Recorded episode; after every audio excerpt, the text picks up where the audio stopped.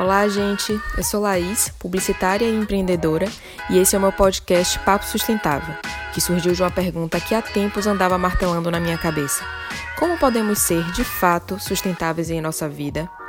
Na companhia de amigos e profissionais que admiro, conversaremos sobre diversos temas relacionados à sustentabilidade, de um jeito leve, descontraído e ao mesmo tempo provocativo. Vamos juntos? Oi, gente! Esse é o nosso oitavo Papo Sustentável e eu convidei a minha amiga Rafaela Venturim, que é mestranda em Ciências Criminais pela Universidade de Lisboa e graduada em Direito pela FDV, and feminista and ativista de muitas causas e sempre me provoca várias coisas muito interessantes nas suas mídias sociais. Então, primeiro, queria muito te agradecer, Rafa, por ter aceitado bater esse papo aqui comigo, tá? Tô Imagina, muito... obrigada pelo convite. Estou muito feliz que você aceitou.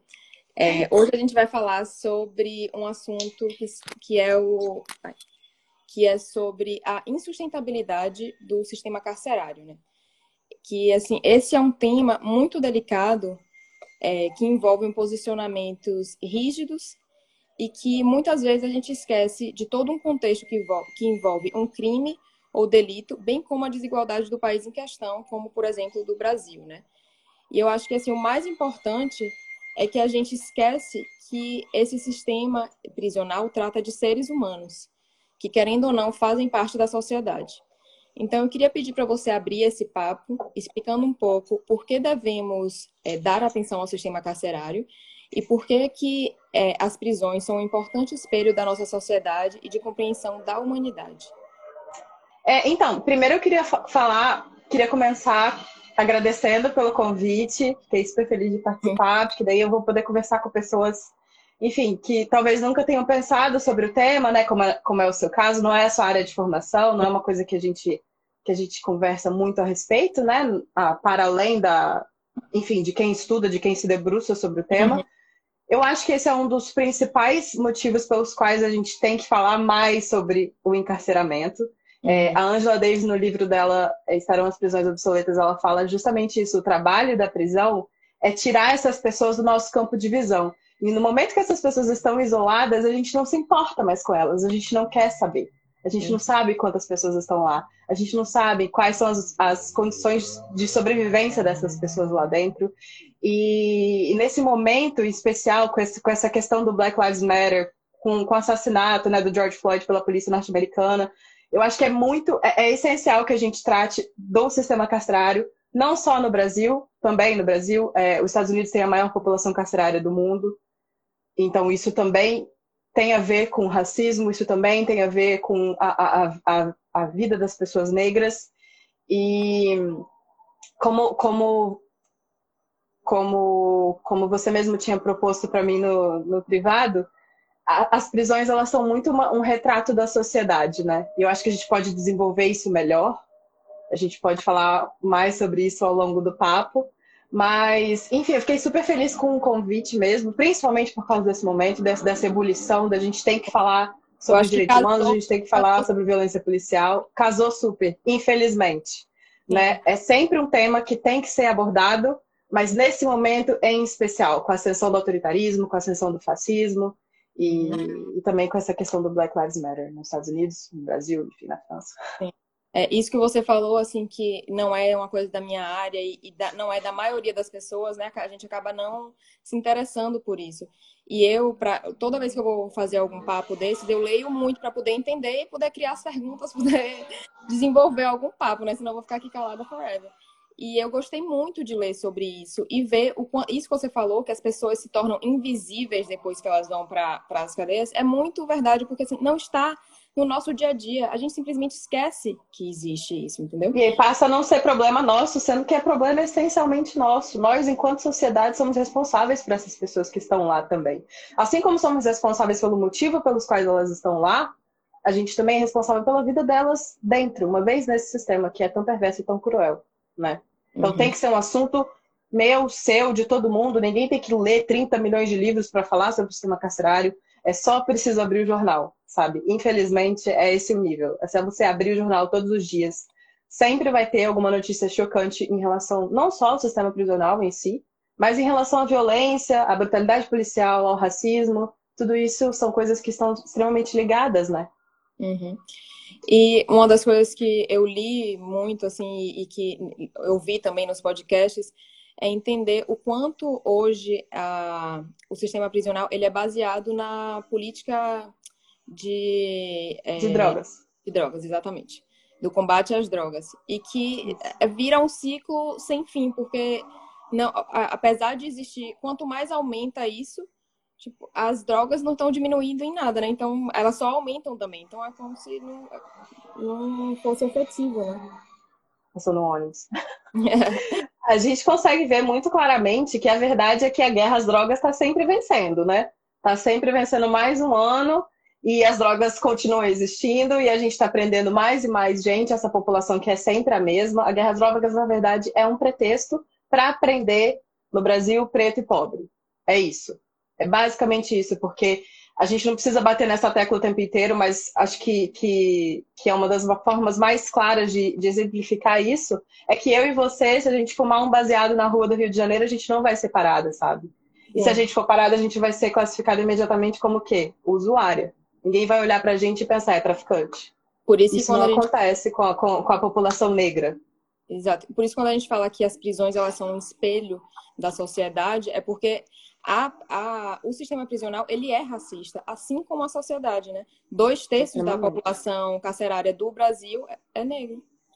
Exatamente. E teve uma coisa que eu li, que eu escutei num podcast agora, que falava que existe uma lei, inclusive, que faz com que a, a, a determinação da, da pena seja com base no local onde a pessoa foi presa. Ou seja, se ela foi presa na favela, a probabilidade de ela ter uma pena maior muito maior do que quem não foi.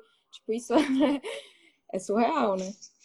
É, é. Isso, isso também determina, né, Laís, a, a abordagem do policial.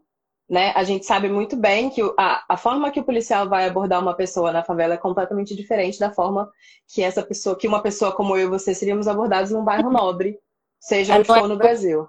Não é à toa que os negros, é, essas rebeliões todas que estão acontecendo, é justamente por isso, né? Que eles morrem antes mesmo de cometerem alguma coisa. Às vezes eles não cometeram nada, né?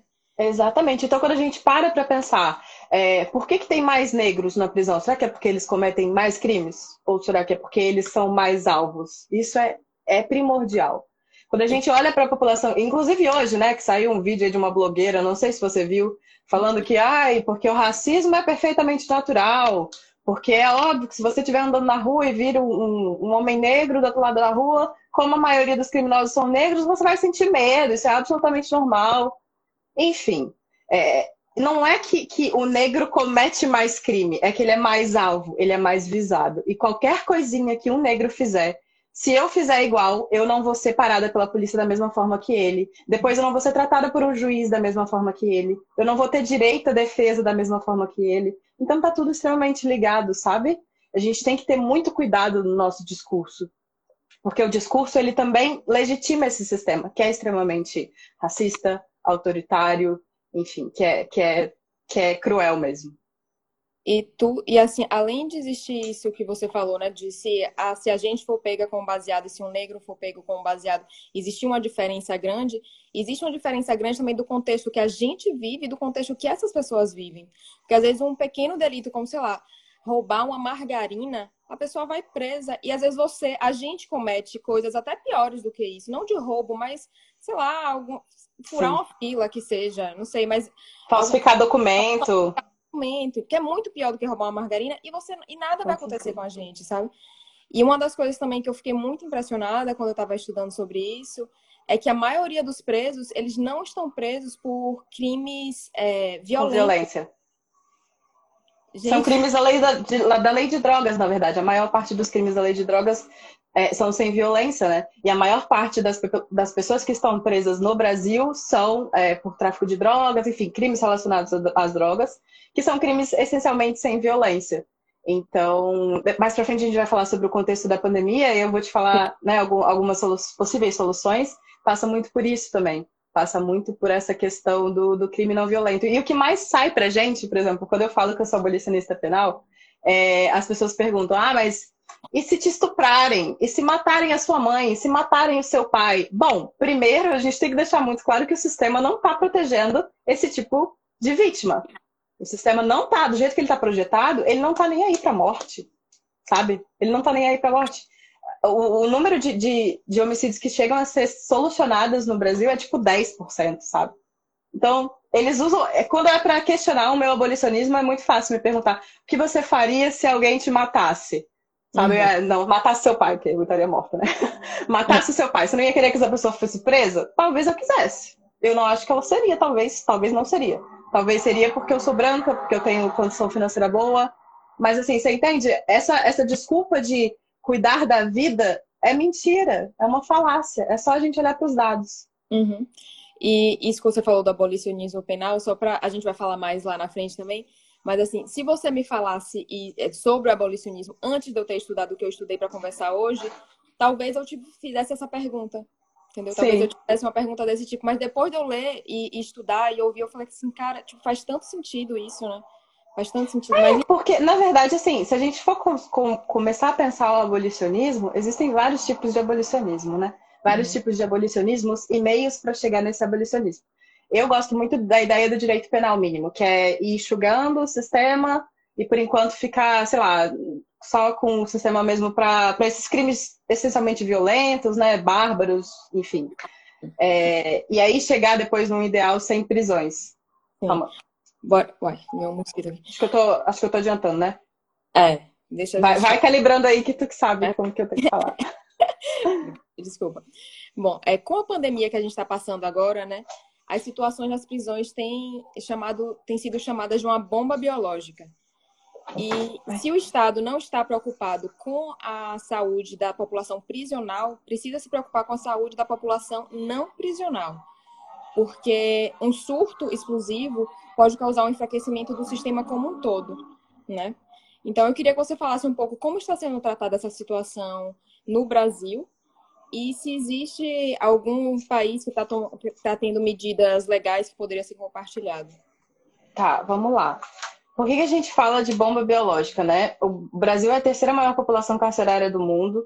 E quando a gente pensa no sistema prisional, a gente não está pensando só no preso, tem todo um sistema, né? Tem a pessoa que vai levar a comida, tem a pessoa que vai fazer a limpeza, tem os próprios carcereiros, então como é que a gente vai lidar com essas, com essas pessoas, né? Se a gente está num lugar que a higiene é precária, que a alimentação é precária, que a luz do sol é precária, é muito claro que essa doença vai se propagar com muito mais facilidade lá dentro. E essas pessoas vão ser deixadas para morrer, elas vão ser largadas à própria sorte, sabe? A gente tem que ter muito isso na cabeça, assim. E aí, vai, passa para a moça da limpeza, a moça da limpeza vai para cá. Enfim, é por isso que a gente fala que o potencial de catástrofe é muito forte, entendeu? É, é porque não, não, não se trata só. Até já seria bizarro você deixar os próprios presos lá para morrer. Né? Vamos, vamos estabelecer isso muito aqui.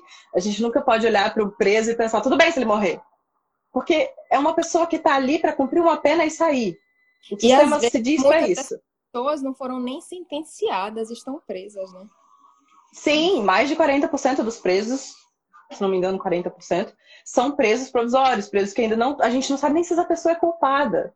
E, e todos os dias a gente vê casos de fulano foi sentenciado, foi ficou preso durante tantos anos para depois ser, ser tido como inocente, blá blá blá. Isso não é raro, sabe? É, enfim, a gente tem que pensar que, cara, só durante a pandemia a gente percebeu como é que é ficar preso num lugar, né? Com esse conforto todo, com esse monte de coisa para fazer, videogame, iPad, biblioteca e tudo mais, a gente não tava mais suportando, não sei você, mas eu não tava suportando. Eu não me suporto. Agora você imagina se é um lugar pequeno como esse aqui que eu moro, tem aqui mais 14 pessoas, a gente tem que revezar a forma de dormir, porque não dá para dormir todo mundo ao mesmo tempo. É, eu não tenho comida decente, muitas vezes a comida que vem para mim é estragada. Eu não tenho sabonete, eu não tenho, sabe, eu não tenho o mínimo, não tenho esse conforto. Então, assim, ainda que eu fique nesse lugar por um mês, a minha vida nunca mais vai ser a mesma.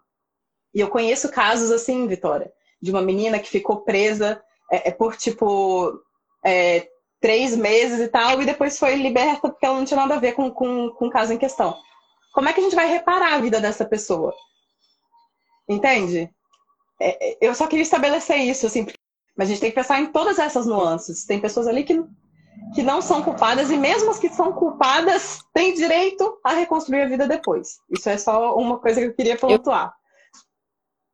Eu vi, inclusive, que no Brasil, eles logo quando começou assim a, a pandemia chegar lá mesmo, eles chegaram a apresentar algumas medidas, né, para soltar alguns presos, para colocar Isso. em regime domiciliar e foi negado, né? Foi o, o ministro Marco Aurélio, né, no dia 17 de eu anotei as datas aqui porque no dia 17 de março ele fez recomendações. Uma delas, por exemplo, liberdade condicional para os presos acima de 60 anos, é, domiciliar para o grupo de risco, para as lactantes, para gestantes, é, domiciliar para aquelas pessoas que cometeram os crimes sem grave violência, sem, sem, sem grave ameaça ou, ou violência. É, essas medidas foram rejeitadas, essas medidas emergenciais foram rejeitadas pelo STF e agora basicamente os estados estão largados à própria sorte.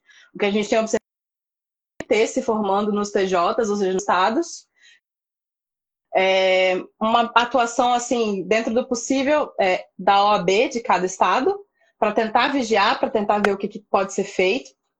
Alguns estados, alguns tribunais dos estados estão liberando essas pessoas para o regime domiciliar.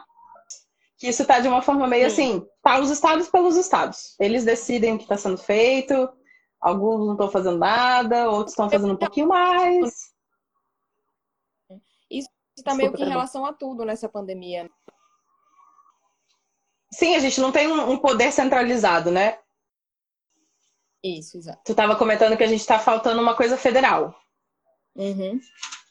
Tu queria falar mais? Pode falar. Eu não, comentei que do, do Covid-19, da, da, que você falou que tanto na, que nas prisões tá, a, a, a, com, eita, ficou pela responsabilidade dos estados, eu estava falando que não só na, com a questão do sistema prisional, né? É tudo em relação ao Covid está meio que ficando na mão dos governos estaduais, né? É, porque a gente está com esse problema gigantesco com o governo federal, né? Que é um desgoverno, na verdade. Mas são poderes diferentes, né? O poder judiciário, o poder é, executivo, mas ainda assim é isso. Tipo, a gente está meio tá faltando uma grande liderança vindo de cima, vindo de algum lugar que seja, e aí os estados estão eles por eles, assim. E a gente está contando muito também com, a, com o auxílio da OAB, porque a OAB serve para isso, né? Para defesa dos direitos humanos, para defesa da democracia. E é isso, denúncias e comitês que vão observando constantemente o que está sendo feito, o que, que não está sendo feito. Basicamente, é, tem algumas pessoas que estão sendo, sim, enviadas para casa, mas isso está indo de, de TJ para TJ, então, cada estado está tá resolvendo o que vai fazer com seus presos. É, supostamente, as medidas de higiene estão sendo implementadas, mas é muito difícil. Esses dias estavam querendo propor que os presos é, contaminados com Covid fossem colocados em isolamento em containers. Isso, graças a Deus, não passou, porque era absurdo, né? Você colocar uma pessoa que está com essa doença bizarra dentro de um container e deixá-la lá para morrer, basicamente é extremamente cruel. Mas teve uma pressão da população civil e a gente conseguiu. E, e é meio que isso, assim, tá essa coisa meio vocês por vocês, vocês que lutem. Infelizmente. É. Segundo algumas matérias e podcasts sobre o assunto, é, o desencarceramento é aplicar o que já está previsto em lei, né? Visto que as prisões não são capazes de obedecer praticamente nenhuma medida de controle do Covid-19, como você estava falando, né? Sobre higiene, sobre alimentação saudável, sobre isolamento social, que querendo ou não, pessoas entram e saem das prisões. Então, mesmo que os presos ficassem lá isolados para não ter o Covid-19, tem outras pessoas que entram e saem que podem levar esse vírus até eles, inclusive. Então, é, é isso, né? Quando a gente já não está falando de sistemas dos precários dos mais precários, não tem nem mesmo água potável para os presos, né? Então, eu queria saber, assim, se na sua opinião, você acha que esse momento é, que a gente está vivendo agora pode desencadear de alguma forma um interesse maior pelo abolicionismo penal? É, então, eu esqueci de mencionar, você pediu detalhes de alguns exemplos do que está sendo feito ao redor do mundo, né? Eu pulei essa parte, peço perdão. Eu queria citar um caso que eu achei muito bom, que foi daqui de Portugal mesmo. Não sei se tu ficou sabendo. Aqui em Portugal, eles adotaram uma medida que poderia levar para casa até 15% da população prisional. E a população prisional aqui já é ridícula de baixa. Graças a Deus. É, algumas das medidas seriam o perdão para penas de até dois anos, ou seja, se você foi condenado a um ano e seis meses, você iria para casa, perdão, perdão mesmo, não teria que pagar por mais nada, não seria prisão domiciliar, você viveria sua vida normalmente é, em casa, enfim, onde você quisesse. Um indulto para pessoas acima de 65 anos, que é quase como um perdão também, você vai para casa e tá tudo, tá tudo certo, fica por isso. É, e a ampliação das chamadas saidinhas, né? No Brasil a gente chama de saidinhas. Seria aplicado, então, essa, esse esquema das saidinhas que a gente conhece no Brasil, né? Por exemplo, no dia das mães, você vai sair para casa, enfim, para aproveitar o feriado em casa. Aqui seria uma saidinha temporária que poderia ser ampliada até por alguns tantos dias. Essa foi a, a medida mais questionável, assim, por parte da, da sociedade civil, mas foi aplicado e a gente sabe que Portugal é um dos melhores países no, no combate ao Covid-19, né? Então isso passa muito por isso também, por essa responsabilidade do Estado de olhar para os próprios presos e, e olhar para a sociedade em geral e pensar de uma forma extremamente até utilitarista mesmo o que, que é melhor aqui. Como que a gente vai ganhar aqui? Como que a gente vai economizar dinheiro? Como que a gente vai salvar vidas, salvar empregos? Tudo ao mesmo tempo, entendeu? Sim. Até porque os presos custam caro também, né? E o, é um custo-benefício que, que não fecha a conta, né? Porque eles não têm Exatamente. benefício no fim. Eu vi, inclusive, Londres parece que soltou 5 mil presos, o Reino Unido parece que soltou 5 mil presos, e eu vi também que nos Estados Unidos eles é, deixaram de sentenciar alguns, de, de ser crime. Pararam a execução, né? Algumas... Isso, isso. Isso, exatamente. Eles deixaram, tipo, tá, tá correndo um processo, já tem a sentença e tal, você vai cumprir depois da pandemia. Eu li por alto, não tenho certeza exatamente do que está se passando nos Estados Unidos, mas até eu sei é isso. Você acha que esse momento agora pode desencadear é, é, um, um interesse maior por esse assunto? Laís, eu vou ser muito sincera com você, eu acho que não. Eu sou muito cética em relação ao abolicionismo penal e à sociedade. Assim, eu acho que muito boa para mim, mas eu consigo falar e consigo te ouvir. Eu acho que não. Eu acho que é, essa, essa, como eu te falei, até por desconhecimento, que é um desconhecimento útil, né? Eu acho que esse tema do cárcere, do abolicionismo penal em especial, ainda tem, é, é rodeado de preconceitos. Eu acho que é muito difícil, por isso que eu acho até importante esse tipo de diálogo aqui, é, fazer as pessoas entenderem que uma sociedade com menos presos, uma sociedade com menos prisões é uma sociedade mais justa, uma sociedade mais igualitária. É, mas é muito difícil, sabe? Porque ainda mais no Brasil nesse momento, assim, que tá essa onda de autoritarismo, essa onda de populismo penal, as pessoas querem cada vez mais acreditar que bandido bom é bandido morto. Então, eu não acho, infelizmente, eu acho que não. Eu acho que a esmagadora maioria vai olhar para essa situação da pandemia e pensar: ufa, ainda bem que morreram vários presos, ainda bem que morreram vários pretos, ainda bem que morreram vários pobres. Eu não consigo olhar para isso com muito otimismo, não. Mas, tomara que talvez eu esteja errada. É, mas você, você, por ser um abolicionista, acredita é, que é ser possível imaginar um mundo sem prisões e sem castigos? E quais alternativas poderiam existir para esse sistema de hoje? Essa é sempre difícil, né? É, as pessoas elas olham para o abolicionismo geralmente falam que a gente é muito utópico, né? Quando a gente tenta fazer alguma coisa pela sociedade de uma forma que saia do convencional, sempre vão te falar que você está viajando, que você está acreditando numa utopia. Mas eu gosto de pensar que utopia é a gente olhar para isso e pensar que tá, tá, dando certo, porque não tá dando certo, sabe? Alguma é. coisa a gente tem que fazer. Então, Naquele sim, eu acredito que é possível. Naquele podcast que você me colocou para ouvir, falava que utopia... A Vera fala isso. Ela fala que utopia é acreditar no sistema sim. de hoje, né? É, eu acho que quem fala isso é o Rosman e a Vera só menciona ele, mas não enfim, eu não sei. Isso, essa coisa de citação para mim é muito difícil na minha cabeça. Mas eu acho que é isso, né? É, claramente não está dando certo, né? No Brasil a gente vê isso muito claramente. A gente tem muito tipo penal no Brasil e a gente está longe de ser uma sociedade menos violenta por causa disso. Pelo contrário, a gente está cada vez mais violenta, a gente está cada vez mais é, punitivista, enfim, autoritário.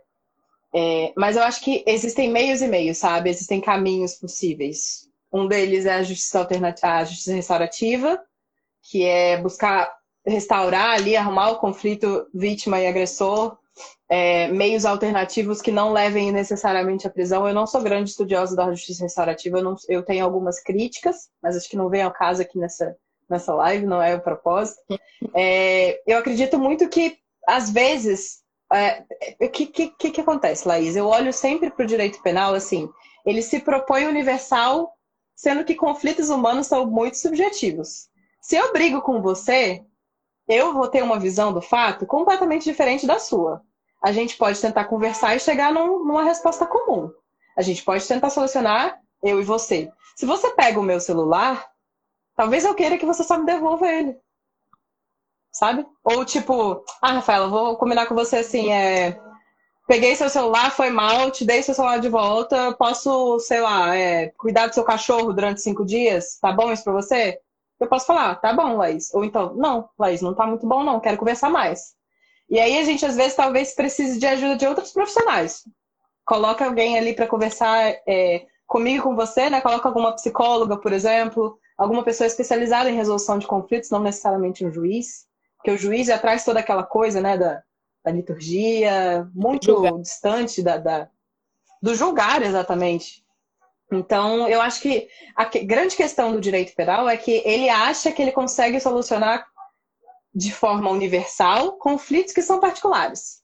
Porque eu sou diferente de você, sabe? E, e, e, assim, a gente vive conflitos todos os dias. A gente vivia no trabalho quando a gente trabalhava junto nem todos ali precisavam da polícia para a gente solucionar. A gente conseguia, a gente, a gente precisava solucionar, eu e você, eu e os nossos colegas, nós e nossos colegas de trabalho. Então, assim, existem meios alternativos, sabe? De resolução de conflito para além da via penal. E eu acho que esses, esses meios, inclusive, são muito mais eficazes. Uma das críticas que o abolicionismo faz ao sistema de hoje julga todos os, os os tipos de delitos de uma forma só, né? Todos os tipos de crime de uma forma só, que é exatamente isso que você estava falando, né? Exatamente. Eu acho que assim, o mais é, o que faz, o que pode fazer também mais as pessoas pensarem é que assim, a, hoje as cadeias elas não fazem ninguém melhor, não reabilitam ninguém, elas não ressocializam ninguém. Então, o sistema que existe hoje, ele só é, exclui essas pessoas da sociedade, mas ele não melhora elas. Né? A maioria das vezes elas Exatamente, porque assim, eu acho que assim, na verdade, a gente sempre tem que fazer esse exercício de se colocar no lugar do outro, né? Foi o que eu falei no começo do papo. Imagina você ficar meses e meses isolada num lugar, sofrendo todo tipo de violência, das formas mais precárias possíveis, e aí do nada te jogam para fora. Você não vai estar tá puta da vida? Eu vou estar. Tá. Puta da vida. E aí eu vou tentar um trabalho e não vou conseguir trabalhar. O que, que eu vou fazer para sobreviver? Como é que as pessoas, meus amores vão estar? Tá? Será que eu não vou ter sido abandonada? Enquanto mulher, provavelmente sim. Provavelmente eu vou estar completamente isolada. Talvez eu, eu tenha que criar os meus filhos. O machismo, ele, ele tá muito presente, né, nos, nos presídios. Que Presídio os homens, eles são... Os homens, as mulheres continuam visitando. As mulheres, quando elas são presas, elas são totalmente excluídas, cara. Que impressionante isso. É bizarro, é bizarro. Por quê? Porque quando a mulher ela comete um crime, ela não está apenas rompendo o pacto social, ela está rompendo também o quê? Com o papel que é esperado dela. Você, enquanto mulher, não pode nunca cometer crime, porque você tem que ser dócil, você tem pode que ser super fazer. feminina. Não pode. Então ninguém vai te visitar, foda-se você. É, é, bizarro, assim. É uma, é uma situação muito, muito triste no presídio feminino. E e elas são completamente esquecidas mesmo, né? E o contrário não acontece, porque se o meu parceiro vai preso, eu vou ficar visitando, vou levar tudo, ele vai ter uma boa vida, né? Até as visitas íntimas, que, enfim, não, não é não é aquela coisa, nossa, que incrível, mas assim, pelo menos você vai ter um aconchego de ter uma pessoa. A mulher não. A mulher muitas vezes vai ser esquecida por toda a família dela, largada para própria uma... sorte. Uma outra provocação que eu acho interessante para fazer pra, sobre esse tema do abolicionismo é que assim, é, hoje, se não me engano, é no norte e no nordeste, é, assim, no país todo já, tá, já existe uma superpopulação carcerária muito grande, mas principalmente no norte e no nordeste, parece que é, não estão presos 20% ou 15%, alguma coisa assim do tipo. E mesmo que se soltassem todos os presos e colocassem todos esses que precisariam ser presos, já iria estar com relação. Então, o que eles querem dizer um pouco é que, assim, mesmo que se criem mais prisões, mesmo que se prendam mais pessoas, não vai parar nunca isso. É um ciclo vicioso. E a gente é um não resolve. Vicioso. a gente não resolve a situação, entendeu? Então, eu acho que é, é isso é uma coisa para mesmo para se pensar e para as pessoas começarem a tomar conhecimento sobre esse assunto, porque ali estão pessoas e a, a violência não está acabando. Ela não está acabando. Não vai adiantar a gente jogar Exatamente. uma bomba na favela, não vai adiantar a gente prender todo mundo. Vai continuar. O que precisa é mudar a forma como é feita hoje, né? Mas bom. Enfim. Exatamente. E uma coisa que eu queria falar também é que assim, eu sempre gosto de deixar claro aqui que temas como esse e como muitos outros que a gente já conversou aqui no papo, como capitalismo, maternagem, superpopulação, etc., eles devem sempre ser dissociados de ideologias políticas de esquerda ou de direita.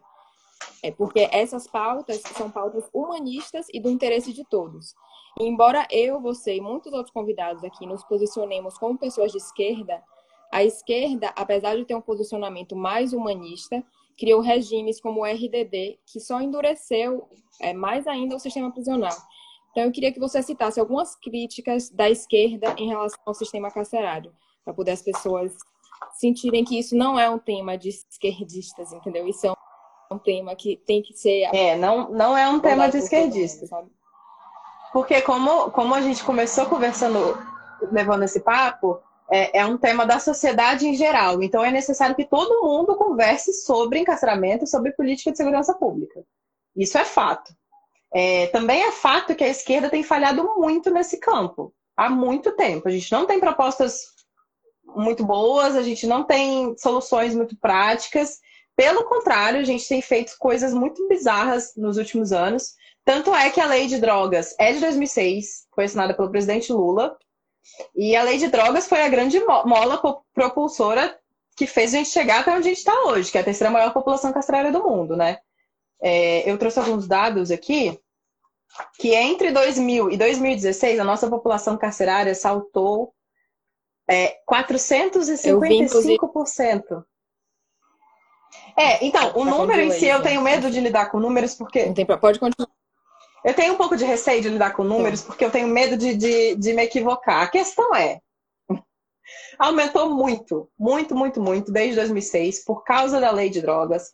É, a população feminina, carcerária feminina, é bizarro o número, assim, mais de 600% aumentou por causa da lei de drogas. E, e, então, assim, a gente tem que olhar com muito cuidado. A gente não tem, não tem nunca que olhar para os governos do PT e pensar, ai, nossa, fado sem defeitos, entendeu? Porque tiveram muitos defeitos, inclusive nessa questão da segurança pública. Também foi durante os governos do PT, se não me engano, do governo Dilma, que surgiu o projeto das UPPs, e grande parte da esquerda achou maravilhoso, e não é, sabe? É mais uma forma de isolar e ser extremamente brutal com os corpos pretos de periferia. Então, a gente tem que ter muito cuidado na hora de analisar essa, essa questão. É óbvio que por mais que tenha errado Lula e Dilma, por mais que o nosso campo esteja falhando muito nesse debate, até porque grande parte da esquerda que debate abolicionismo, que debate sistema de política criminal, ainda tem muita dificuldade de falar com pessoas comuns, pessoas que são fora dessa bolha. Então, isso também tem a ver com comunicação, isso também tem a ver com transmissão de ideias, seja no campo é, virtual, seja no dia a dia mesmo a gente tem muita essa coisa, a gente tem muita dificuldade de conversar e de explicar as nossas ideias de forma simples para as pessoas compreenderem. É, apesar de tudo isso, é óbvio que nesse momento acho que qualquer alternativa à esquerda, à centro-esquerda, seria menos pior do que o governo Bolsonaro de segurança pública. Né? É, agora, ainda mais com essa questão do terrorismo, que eles estão agora querendo criar tudo prender todo mundo, qualquer tipo de militante. É, ainda assim, ainda com os nossos erros, o campo da esquerda seria um pouco melhor, eu acredito. Mas é porque a gente está nesse momento muito bizarro, assim, né? Se fosse um, uma pessoa de direita mais moderada, uma pessoa de direita minimamente coerente, inteligente, talvez a gente pudesse dialogar melhor. Eu acho que a, o que ele fala, assim, né, a política dele só reforça mais ainda essa alienação da a gente com relação ao sistema carcerário, né? Que é isso de falar que o, o bandido tem que ser morto, o bandido tem que ser preso. É isso mesmo. Esquece essa galera, exclui essa galera, a gente não quer essas pessoas. E é isso que ele faz, ele reforça mais ainda Então, para ele, como ele pensa, né, que é um fascista declarado, é, para ele é ótimo que seja desse jeito, né? Pro discurso dele é maravilhoso que a gente não se importe com o sistema penal. Óbvio. Isso mesmo, que aí ele coloca mais gente lá, mata a galera, deixa todo mundo morrer de coronavírus e tá maravilhoso. Faz uns Exatamente. campos de concentração, né? Transforma as prisões em campos de concentração, né? Mas, Exatamente. Bom, é, em contrapartida, né, alguns estudiosos chamam a prisão de um dispositivo do capitalismo contemporâneo e um controle dos pobres indesejáveis, exatamente isso que a gente estava falando, né? E eu queria saber, na sua opinião, é, qual a relação do capitalismo? É possível a gente relacionar isso com o fato de o Brasil a população carcerária do mundo? É perfeitamente possível, Laís. É, um dos maiores ditados do sistema do, do, da ideia abolicionista é que todo preso é um preso político. Então, na época do Lula, que o Lula foi preso, a gente dizia muito que o Lula, Lula é um preso político, blá blá blá. E sim, Lula é um preso político, era um preso político, mas por outros fatores. Porque a verdade é que todo preso é um preso político. Por quê? Todo crime tem a ver com política. Todo crime só é crime porque uma política estabeleceu aquilo. Então, dentro do sistema, do sistema capitalista, principalmente no sistema, no sistema do capitalismo periférico, que é onde a gente estava, que a gente agora está na Europa, né? Mas enfim, no Brasil e ali na África e tudo mais, na América Latina em geral, uhum. esse controle de corpos é muito importante. É muito importante. Não é à toa que, como você disse, é, dois terços da população carcerária são, são pessoas negras. São pessoas negras e são pessoas com baixa escolaridade e são pessoas de até 30 anos. Significa o quê? Que a gente joga na prisão corpos jovens que ainda são pouco úteis, porque tem pouca escolaridade, tem pouca condição de, de render grandes coisas de lucro ali. Ao mesmo tempo, essa pessoa, uma vez na prisão, vai servir de mão de obra barata para o que quer que seja. Porque a gente também tem essa coisa, né? O preso que trabalha tem remissão de pena, então ele vai trabalhar, vai basicamente trabalhar de graça, com alguns benefícios ali que benefício dentro da prisão, a gente não sabe nem o que é benefício, né? Hum. Então, a gente joga esses corpos lá, utiliza a mão de obra deles, que eles têm para oferecer de uma forma extremamente barata, quase de graça, em vez de insistir em políticas de distribuição de renda, em políticas de, de melhor acesso às universidades, ou seja, as cotas, por exemplo, de, enfim, de tudo isso para a gente promover uma sociedade menos desigual, né? Porque a verdade é que a sociedade, quanto mais desigual ela é, melhor para o capitalismo. Exatamente. Foi uma das então, coisas que eu tava... tudo isso está extremamente ligado. Uma das coisas que eu estava é, lendo hoje é, é que, o que uma das coisas que impulsiona o sistema carcerário é a desigualdade social, né? E é isso que o capitalismo faz, né? No fim das contas, essa o que o capitalismo impulsiona da gente, é, na gente essa competição forever, essa vontade de crescer indefinidamente das pessoas e das empresas só gera mais desigualdade social, né? Porque faz com que a gente não pense no todo e pense e seja muito mais egocêntrico nesse sentido, né? A gente vai ficar sempre competindo uns com os outros e procurando mais e mais lucro e pensando cada vez menos no coletivo, em criar uma sociedade que seja boa para todo mundo, justa para todo mundo. E uma vez que você isola esses corpos ali na prisão, eles não são mais problema da sociedade, eles não são mais problema desse sistema todo que gerou aquele corpo que foi para lá, entendeu? Passa a ser matável, inutilizável, só utilizável mesmo quando é necessário para construir alguma coisa, para enfim, fazer o que for. É. E, é, e eu acho que é isso que é importante as pessoas terem consciência que não re resolve o problema, não adianta excluir essas pessoas, não vai resolver o problema. Não, sem falar também, né, Laís, um ponto uma... muito importante. Um ponto muito importante também é que a prisão hoje em dia ela, ela é verdadeiramente uma indústria, né? Porque a gente gera. Cada vez que você cria uma prisão, pensa no tanto de dinheiro que está envolvido. Só São queria falar sobre isso. Sim, é, é, isso é importante. Eu, eu Sabe quanto de dinheiro que está rolando ali? Dentro do Estado, saindo do Estado, indo para empresas que o Estado escolhe, que o Estado seleciona, e aí quem vai alimentar esses presos, quais são essas empresas, para que está servindo, tudo tem a ver com lucro. Entendeu? É muito importante a gente sempre lembrar disso e, e bater nessa tecla. Tudo tem a ver com lucro, corrupção, enfim, tudo isso aí. Que além de existir essa, essa coisa aqui, do, desse lobby, né, de, de todas as empresas que envolvem a construção de, um, de uma visão nova ou que as que mantêm as que já existem, além disso, quem paga isso é o cidadão. E não é barato.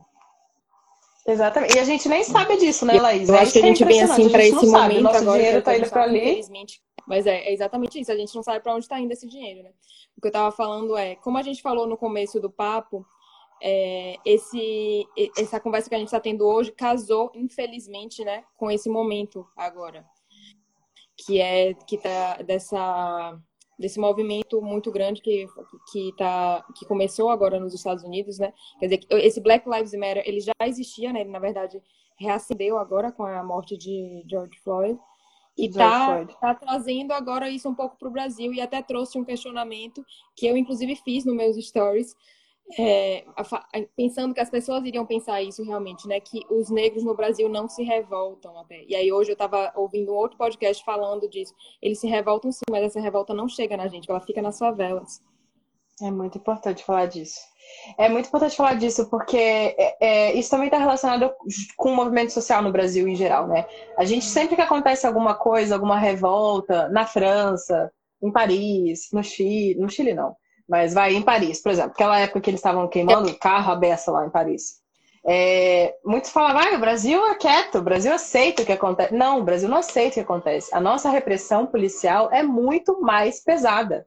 Eu conheço pessoas que já têm ficha criminal por participarem de protestos perfeitamente válidos, perfeitamente justos, entendeu?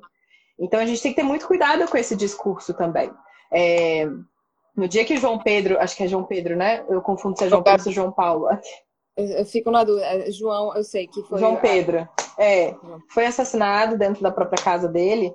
A população lá, a comunidade lá, fez, é, realizou atos de protesto, indignação, demonstrou indignação e tudo mais. Mas, primeiro, isso não é noticiado, isso não chega pra gente, essas pessoas são invisíveis, porque tem todo um sistema que quer que elas permaneçam invisíveis. E essas pessoas são brutalmente reprimidas. É muito difícil. Eu não sei se você já foi em movimento, algum protesto, alguma coisa. É, eu já fui em vários.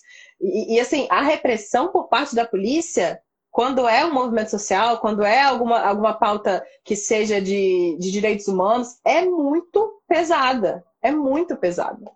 Então, assim, é muito fácil a pessoa que não está por dentro desse movimento, não está por dentro de como acontece, do, do, clima que é, virar e falar, ah, vocês não fazem nada. Não faz nada quem, cara pálida? A gente faz. Só que é pesado. Sabe? Tem que ter muita coragem. Tem gente que morre por causa desses Isso protestos. Você tá falando que você ainda é bem privilegiada. Né? Branca. Né? Eu sou branca. Eu sou graduada em Direito. E ainda assim eu sinto medo. Porque a repressão é muito tensa nesses protestos. A gente viu também agora, né? Nesse domingo que teve os protestos lá do, da galera pedindo democracia. Veja bem, era a galera pedindo democracia, não era nem abertamente antifascista, era só pedindo democracia. Essas, essa, essa galera sofreu uma repressão pesada lá em São Paulo. Enquanto a galera que estava protestando pró-governo, que eu nunca vi isso, protestar a favor do governo, nunca vi isso, estava sendo escoltada pela polícia. Então, assim, é muito complicado.